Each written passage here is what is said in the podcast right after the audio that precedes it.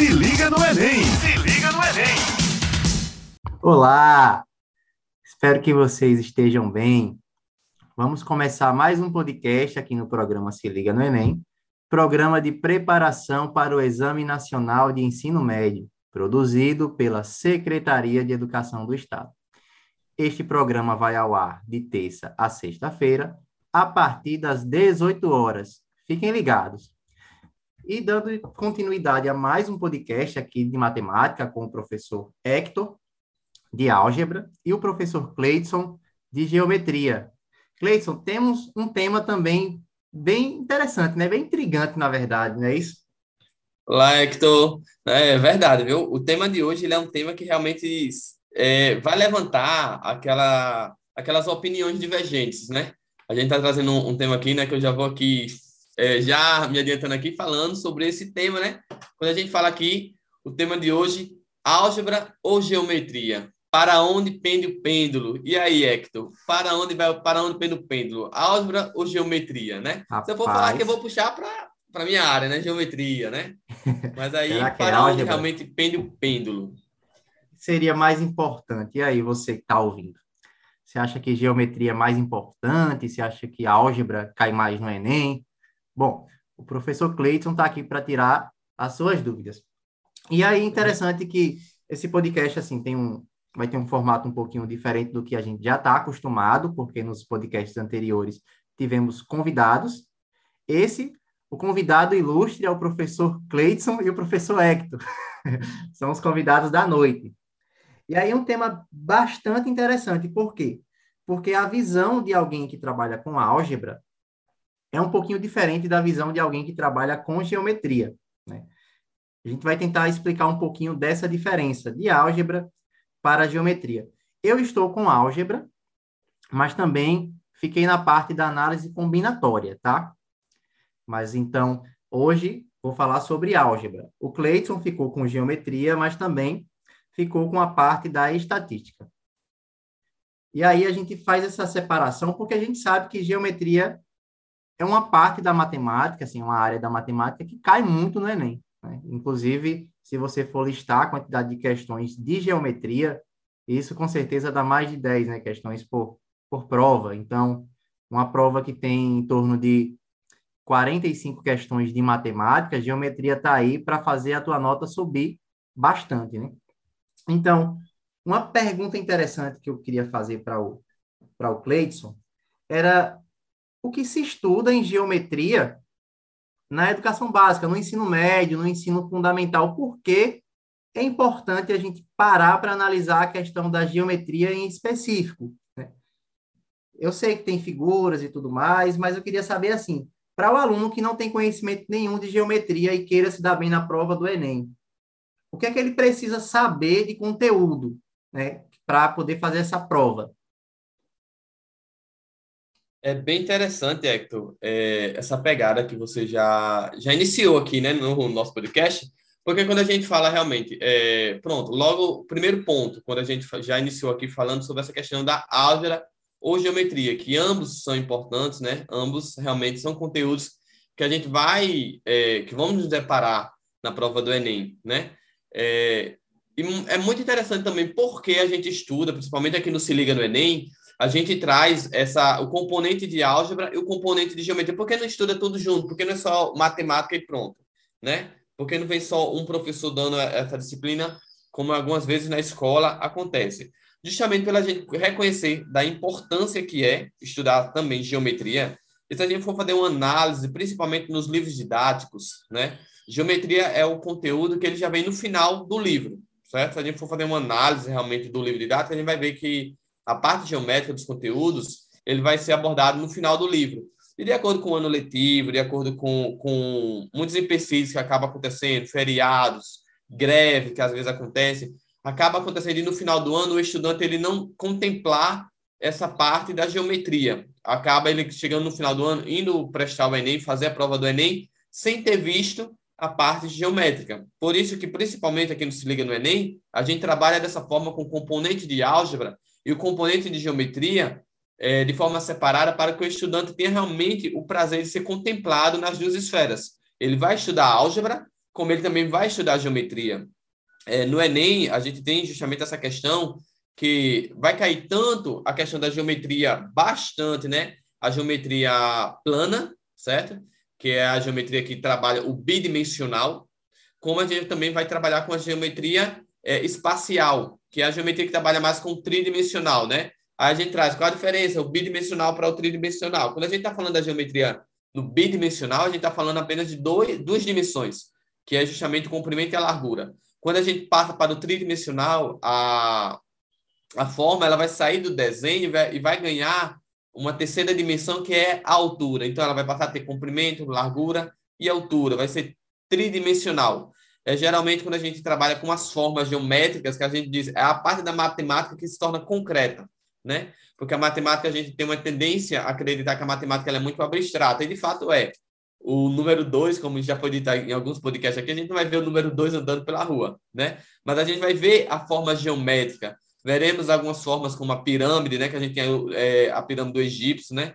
Que é justamente na forma geométrica de uma pirâmide. A gente tem alguma, algumas esculturas aí na forma de cubo, certo? Na forma é, algumas embalagens, né, que trabalha bastante essa relação geométrica, ou seja, a geometria é a parte da matemática que a gente sai do abstrato e passa para o concreto e é bem visível no dia a dia do ser humano. Então, essa parte é uma parte bastante presente no Enem, porque o Enem, como eu já disse de diversas formas, ele trabalha com essa questão da informação. Então, ele vai trazer uma informação que ele possa conectar com a realidade do ser humano. Então, com a parte da matemática que vai estar mais conectada, que vai estar mais presente, que vai estar mais visível ao ser humano. A parte geométrica, né? É, já estou puxando um pouquinho aqui para o pêndulo para o lado da geometria, né? Para o meu lado aqui. Mas, realmente, aí por isso que a geometria... Hoje a gente trabalha, né? Principalmente você liga no Enem, com os dois componentes. A geometria. Por quê? A álgebra é essencial o estudante ele vai ver, ele vai, ele, ele usa a álgebra diariamente mesmo, né? Isso aí é indiscutível.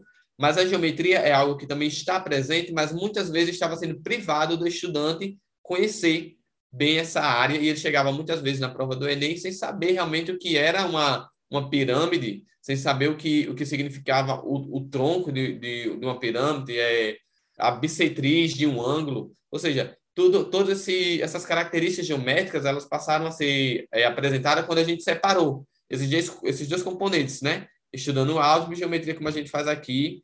E realmente, quando a gente vai estudar na educação básica, é a parte da geometria que vai estar mais presente nos conteúdos, é justamente a geometria plana e a geometria espacial. É isso aí, meu amigo. Bom, deixa eu ver se eu, se eu captei vossa mensagem, né? Quer dizer que álgebra é melhor. Tá, entendi. Deixa eu... É, só isso, né? Só quis entender isso. Ok. Deixa eu pegar um pouquinho o teu gancho.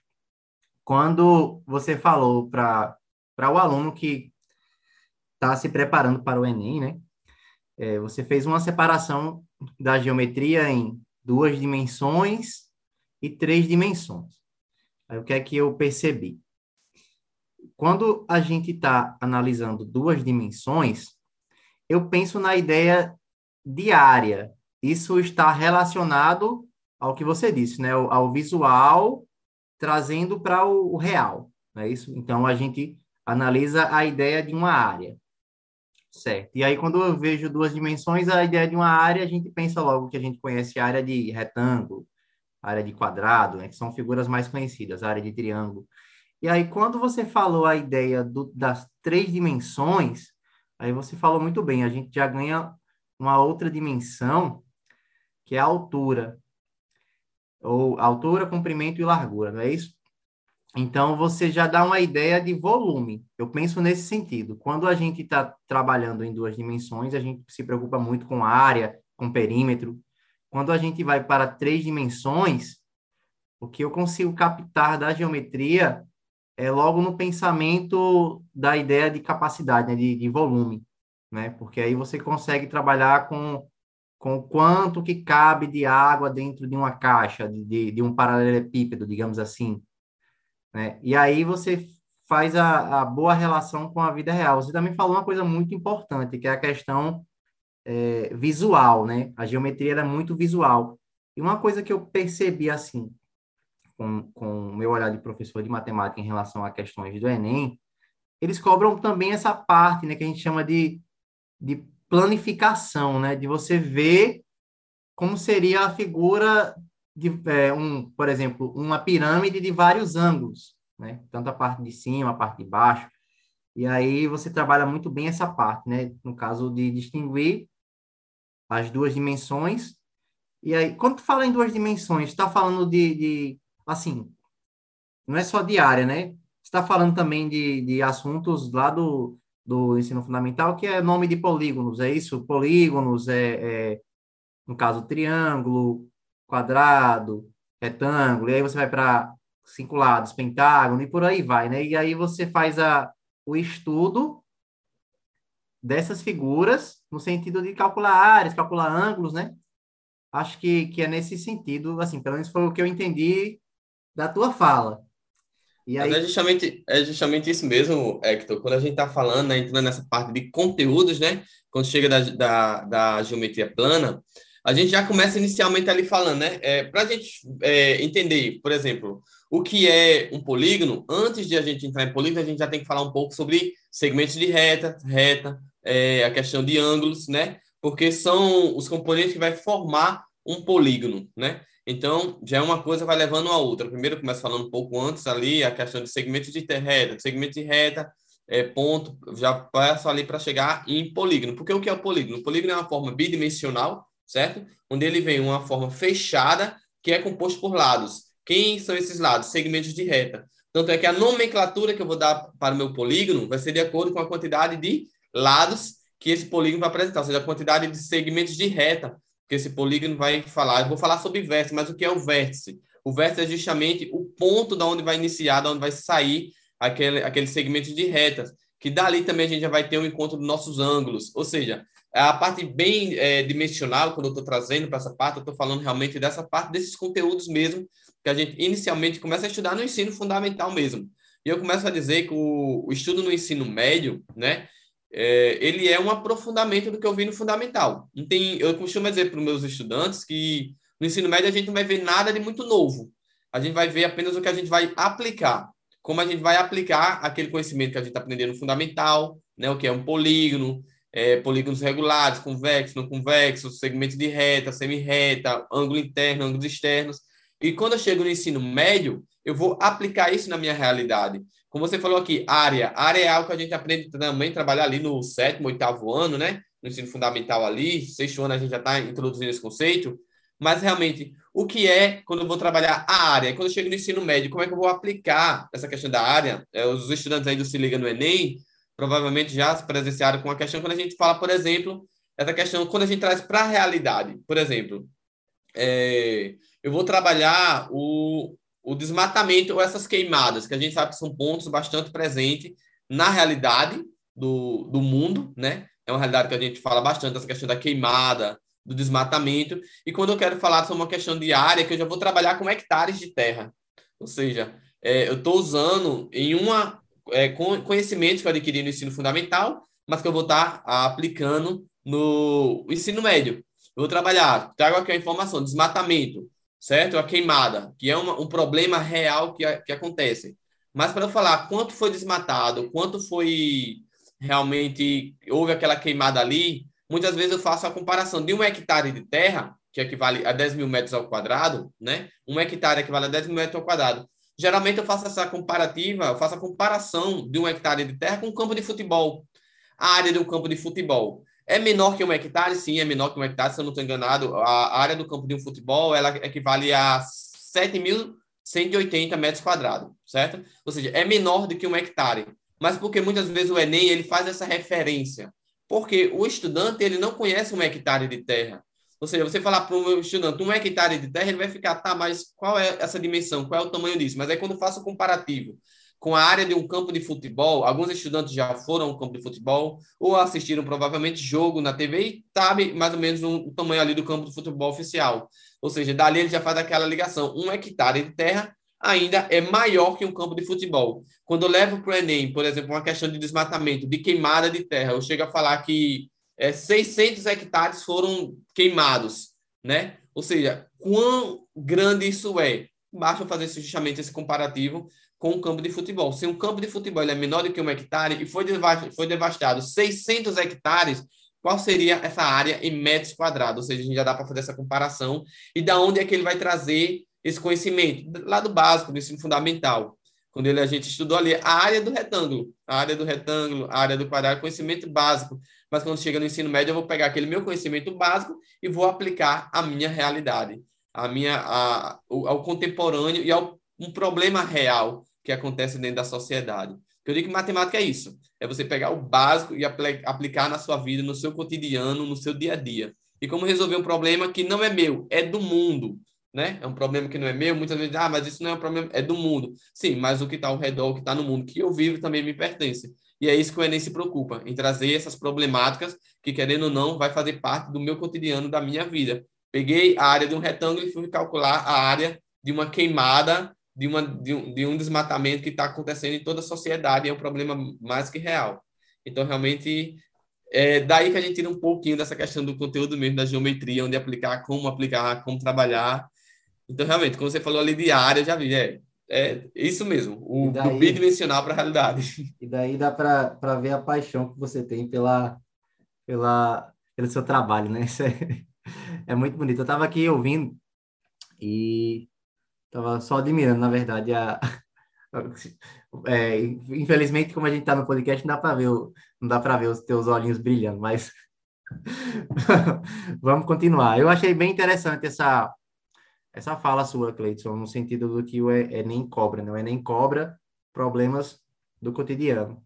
E aí, uma forma de você resolver problemas de geometria em relação ao Enem, veja problemas do cotidiano que utiliza, né? As ferramentas geométricas. E aí, falando um pouquinho da álgebra, ele falou de geometria, mas ele falou de álgebra, vou dizer assim, 60% foi álgebra. Olha, eu puxando. Porque quando você vai falando das figuras, a gente imagina a figura, um quadrado. Mas um quadrado tem medidas, né? E um, quando você vai tirar as medidas, essas medidas são números, né? E elas têm unidade de medida. E é aí onde vem a importância da álgebra. Você precisa falar, né, a linguagem geométrica de uma forma que seja universal para todo mundo. E qual é a forma universal para todo mundo? É a matemática, são os números. A matemática que você estuda aqui no Brasil é a mesma matemática que você estuda nos Estados Unidos. É, isso não muda. A matemática é uma linguagem universal. É tanto que é quando a gente vai ler artigos, é, a gente consegue entender artigos de pessoas de outros países. Isso é muito, muito comum por causa da linguagem matemática. E aí vem a importância da álgebra. Como é que você vai calcular uma área se você não sabe multiplicar uma base vezes uma altura? Né? E aí entra a multiplicação básica. Então, como sugestão, como professor de álgebra, se você ainda, ah, eu tenho dificuldade em geometria, talvez a tua dificuldade seja em álgebra, em álgebra básica.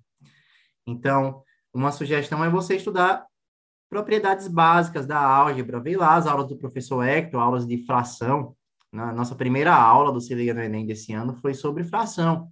Inclusive, o módulo que chegou na tua casa aí, o primeiro módulo é fração, bem detalhado, com questões do Enem sobre fração. E aí, quando a aula 2, se eu não me engano, a aula 2 a gente já começou a expandir um pouquinho, foi para as razões e proporções.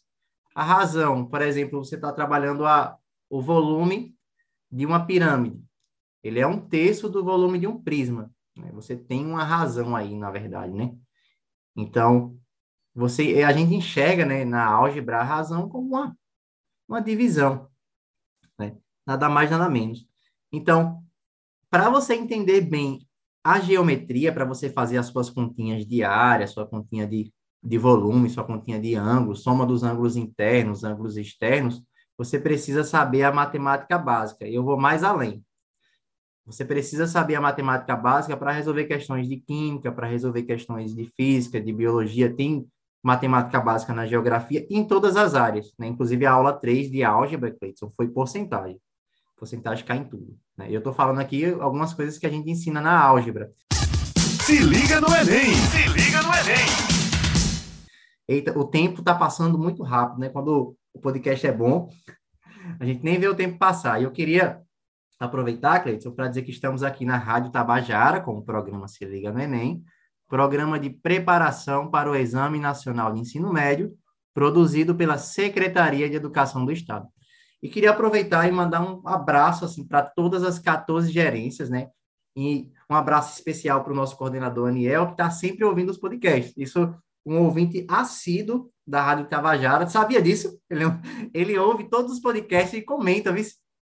E você, ouvinte, que não conseguiu acompanhar os podcasts anteriores, eles ficam disponíveis no nosso Spotify. Então, vai lá, dá uma, uma sacada né, em alguns podcasts interessantes que a gente fez, já comentamos vários temas, né? Já falamos sobre desmatamento, sobre queimadas, sobre trânsito, enfim, se eu for listar todos eles aqui, sobre tecnologia, é tema com força. Né? Poucos podcasts foram específicos para matemática. O Cleiton falou anteriormente, né? Sobre essa questão de, de aplicação. Então, a gente se preocupa muito com aplicações, até para enriquecer o repertório do aluno para fazer a redação. Isso é muito importante. Então, voltando aos conteúdos que nós estudamos na álgebra, eu gosto de falar muito sobre função. Função, assim, ele é basicamente metade do ensino médio. E se você analisar ele, é uma relação entre duas coisas. Eu, digo que é isso. E você, por exemplo, você vai comprar pão. O preço do pão, ele, o preço do pão que você vai pagar, ele depende da quantidade. Né? Então, você tem uma relação entre duas coisas e você consegue estabelecer um padrão. Matemática trabalha com padrões. Então, a gente consegue fazer estudos. As funções elas são importantes. Por exemplo, uma empresa. Uma empresa ela consegue prever se ela vai ter lucro se ela vai ter prejuízo ao longo do tempo. Então, você consegue fazer essa relação, consegue fazer a sua fórmula, e aí você utiliza a sua álgebra. E eu, quando estou falando da sua álgebra, eu não estou indo muito longe, eu estou falando das propriedades básicas. É, muitas vezes o aluno, ah, eu não consigo fazer esse gráfico, né, porque não consegue resolver as continhas, mas as continhas são da matemática básica que você usa em álgebra, que você usa em geometria, que você usa em análise combinatória, que você usa em estatística. Então, é muito importante você ter esse conhecimento. Tem um conteúdo, Cleiton, que ele é sensacional, e eu já vi, ouvi, assim, dos alunos falando, que é, ele resume a matemática, que é a regra de três. A regra de três é um conteúdo bem antigo e está aí até hoje. Né? Toda vez que eu vou falar de matemática na escola, já não fala logo, ah, professor, regra de três, né? Regra de três, porque realmente é algo que, com certeza, né, tá, vai estar tá no Enem, tá presente, sempre aparece uma questãozinha que você vai aplicar uma. Ah, aqui eu vou aplicar a regra de três. Isso é, isso é bem notório, inclusive. É, sempre a gente tem essa maneira de dar spoiler, né? Mas, mas a gente vai falar sobre regra de três e suas aplicações na natureza, tá? Isso aí, bem interessante. Dá uma olhada lá, tem regra de três, é, a gente falando de razão e proporção, digamos assim, até na arte. Né? Na geografia nem se fala, né? Então, a gente vai fazer esse podcast para que você se saia bem quando cair um assunto que utilize regra de três, tanto em química, quanto em física, quanto em geografia, quanto em matemática. E biologia também, né? Nas proporções lá na, na genética, a gente tem, tem muito isso. Cleiton, vamos partir para mais um tema, né? Mais um, um quadro. A gente divide os podcasts em quadros para que fique mais organizado. Então, acho que ficou claro essa separação assim da geometria e da álgebra, mas tem um ponto específico assim que a partir de um estudo de um cara chamado Descartes, não sei se eu estou falando correto o nome, mas uniu fortemente a álgebra e a geometria, que é o chamado do plano cartesiano. Esse bendito plano cartesiano é bom, viu? Porque essa forma de você localizar, você consegue analisar a área, né? E você vai para o 3D, você consegue analisar volume. O plano cartesiano ele é muito importante. A gente, não, a gente não só usa plano cartesiano em funções. Né? A gente usa plano cartesiano na geometria também. Não é verdade? Eu lembro que quando a gente está na geometria analítica, que basicamente é o plano cartesiano inteiro, o ano inteiro, né, de plano cartesiano e equações da reta, a gente calcula, a gente calcula áreas também por meio do, do, da, do plano cartesiano, né, porque você faz essa ligação da, da geometria com a álgebra, por meio de localizações. Você falou do vértice.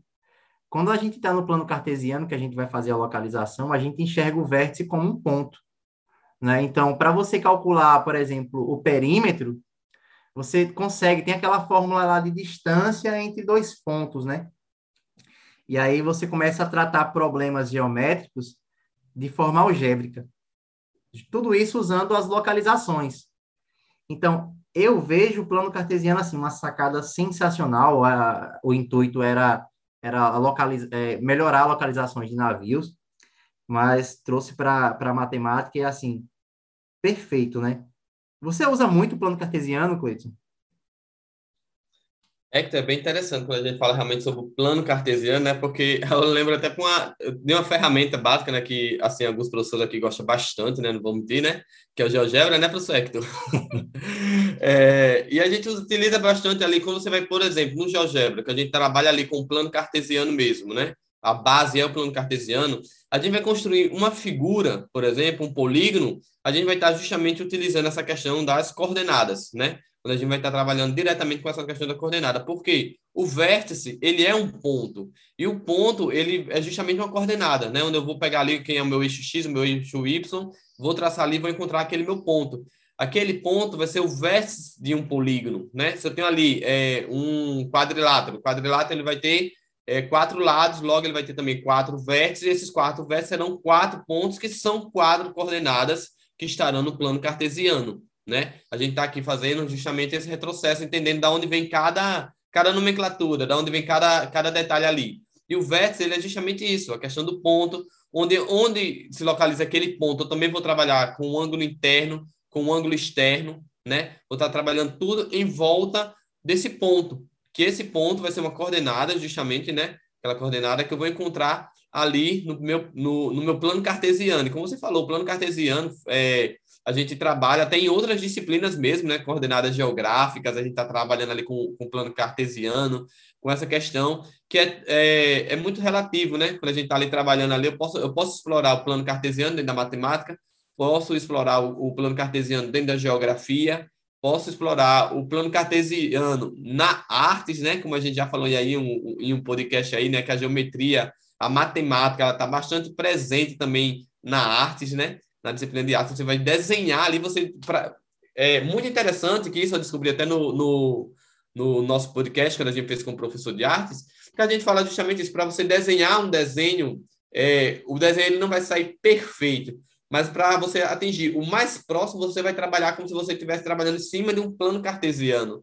Eu vou desenhar o rosto de uma pessoa, vou desenhar o rosto de uma pessoa dentro de um plano cartesiano ali, toda a dimensão, tudo, tudo bem direitinho. Ou seja, a geometria já está ali diretamente com a arte, que diretamente já está trabalhando com a álgebra, né? Quando a gente vem para essa questão das coordenadas, dos pontos. Ou seja, realmente, é, o plano cartesiano ele, ele está 100% presente quando a gente vem na base mesmo, na base. Porque quando eu vou ali para estudar o início de geometria, que eu passo para a geometria euclidiana, que é justamente onde vem o ponto, reta, plano, essas coisas, eu vou estudar tudo isso em cima de quem? Do plano cartesiano, né? Ou seja, a minha base ali vai ser justamente a construção do plano cartesiano para dali eu explorar outros conceitos e definições da área da geometria, como também na, na álgebra, né? Sempre sendo presente aí em ambas as áreas. Bicho, eu, mais uma vez, assim, a gente está bem servido de, de professor de geometria, viu? Que o, o cara é bom, é, é puxar que ele, que ele vai embora. E você já viu uma aplicação interessante. Eu, como dica, assim, para para que a pessoa estude. Lá no terceiro ano, a gente estuda isso de maneira é, é, bem específica, né? A geometria analítica. E aí a gente começa com a questão de distância de dois pontos, vai para a equação da reta. Eu sei que lá também a gente estuda a, é, a circunferência e tem a parábola, elipse. Lembrando dessas coisas, mas tem uma parte específica, que é a parte da teoria de equação da reta inteira, que, como sugestão, por que você não dá uma olhadinha na aula do professor Hector de função do primeiro grau? Né? Função do primeiro grau. Se você entender função do primeiro grau, a gente usa lá o f de x, né? Esqueça esse f de x e bote um y no lugar. Vai ser a mesma coisa. Né? E o, o coeficiente angular, você vai ser a mesma coisa da, da forma geral da equação da função do primeiro grau, que a gente tem que é a, o ax mais b. Você tem coeficiente angular e coeficiente linear. Então, assim, a mesma teoria. No lugar de f de x, bota um y, diga professor Cleidson, eu prefiro a álgebra. Eu já estudei função do primeiro grau. E eu lembro, assim, que função do primeiro grau, ou função do segundo grau, a gente também estuda muito isso na, na parte financeira. Quando se está estudando é, é, juros simples e juros compostos, você está lá estudando, na verdade, função do primeiro grau, que eu vou falar função afim, e você está estudando função exponencial, só que com outras letras. E aí o aluno ele se perde todo né, nos assuntos, pensando que é coisa, muita coisa nova, mas na verdade não é, né, Cleiton? Na verdade é só a parte básica trocada as letras. Então, assim, a gente está percebendo o seguinte: a geometria e a álgebra até aqui elas estão caminhando assim, lado a lado, né? Você precisa entender da álgebra, e eu não vou nem dizer assim que é uma álgebra avançada, é uma álgebra básica, para poder resolver a geometria, né? E aí, e quando eu estou por exemplo, resolvendo problemas de álgebra, e as equações, elas resumem bastante a álgebra, né? Equação. Quando eu estou resolvendo algum problema de álgebra, eu costumo pensar no desenho.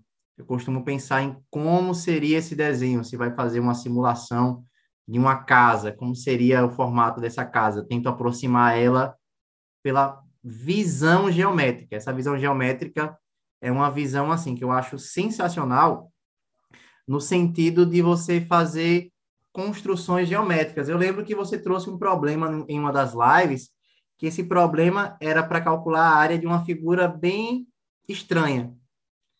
E aí, o pensamento geométrico desse problema era você traçar lá retas, né? E aí, traçando retas, você formou triângulos. E aí, a figura inteira acabou se tornando um quadrado. Um quadrado a gente já conhece, né? Qual é a área do quadrado. Então, você conseguiu transformar um problema que estava muito difícil, né, de fazer a, de calcular a área, num problema mais fácil quando você tentou aproximar pelas figuras que a gente já conhece. A gente já sabe que a área do triângulo é base vezes altura dividido por 2. A gente já sabe que a área do quadrado é o lado ao quadrado. Interessante que é, um outro problema nessa mesma live, né? É, que inclusive foi gravada este ano, era tinha um problema interessante sobre o, o, teorema de Pitágoras. E aí a gente faz uma relação muito interessante da, da geometria com a álgebra. Eu lembro que a fórmula, né, digamos assim, é o quadrado da hipotenusa é igual à soma dos quadrados dos catetos. Algebricamente, Cleiton, o quadrado é quando o expoente é 2 geometricamente, o quadrado é uma figura do quadrado mesmo. Então, quando você tem 2 ao quadrado, na verdade, o lado do quadrado é 2 e a área é 2 vezes 2, que é 4. Quando você tem 3 ao quadrado, é porque o lado do quadrado é 3 e a área é 9, que é 3 vezes 3. Então, aí, eu acho que isso faz uma, uma distinção, assim, drástica, né, do que é a visão geométrica do que é a visão algébrica, certo? E aí a gente poderia passar assim o tempo inteiro fazendo essas comparações, mas aí o podcast já já está quase no fim. Vamos estreitando um pouquinho mais. Vamos falar sobre uma parte interessante que eu é, acho que seria bom a gente pontuar a parte das equações. Outra dificuldade assim imensa. E aí já vou dando dicas para vocês. Se quer ser bom em matemática, para você tirar uma boa nota no Enem, eu sugiro para você que você domine bem as equações. E eu vou falar das equações principais que você consegue resolver muita coisa. Uma equação do primeiro grau. Isso daí cai muito na geometria. Cai bastante também na álgebra e cai em outras áreas. Não precisa ter. Quando eu falo equação do primeiro grau, é porque, por exemplo, uma equação do segundo grau, você tem um x quadrado. Né? Esse é o maior termo, o termo de maior grau, né? Uma equação do, do, segundo, do primeiro grau, desculpa, você não tem isso. Você tem, por exemplo, 2x mais 3 igual a zero. Isso é uma equação do primeiro grau. Se você domina bem essa equação do primeiro grau, com certeza você vai dominar bem quando você está aplicando em fórmulas de geometria. E aí, eu vou dizendo que a álgebra é mais importante do que a geometria nesse aspecto. Eita, tô, tô fazendo aqui uma, uma rixa com o professor Cleiton. Mas isso é bem, bem importante, assim, você dominar bem a geometria. Porque se você domina bem a, a geometria, você também vai dominar bem a parte algébrica. E aí, e vice-versa, né? Porque quando você tem, quando eu falo de geometria, eu estou falando não só da visão geométrica, estou falando das contas. Quando você está fazendo contas lá de geometria, você está resolvendo equações, digamos assim. E aí, equação do segundo grau. Tem vários métodos aí para você resolver uma equação do segundo grau. Mas tem um método, Cleiton, e eu costumo falar o seguinte para os meus alunos: macete não é método. Por que, que eu falo isso? Porque quando você vai resolver uma equação do segundo grau, você se analisa em relação aos coeficientes. Né? Se um coeficiente é zero, você resolve de um jeito. É, uma equação de segundo grau é do tipo ax quadrado mais bx mais c igual a zero. E aí existem vários macetes para você resolver.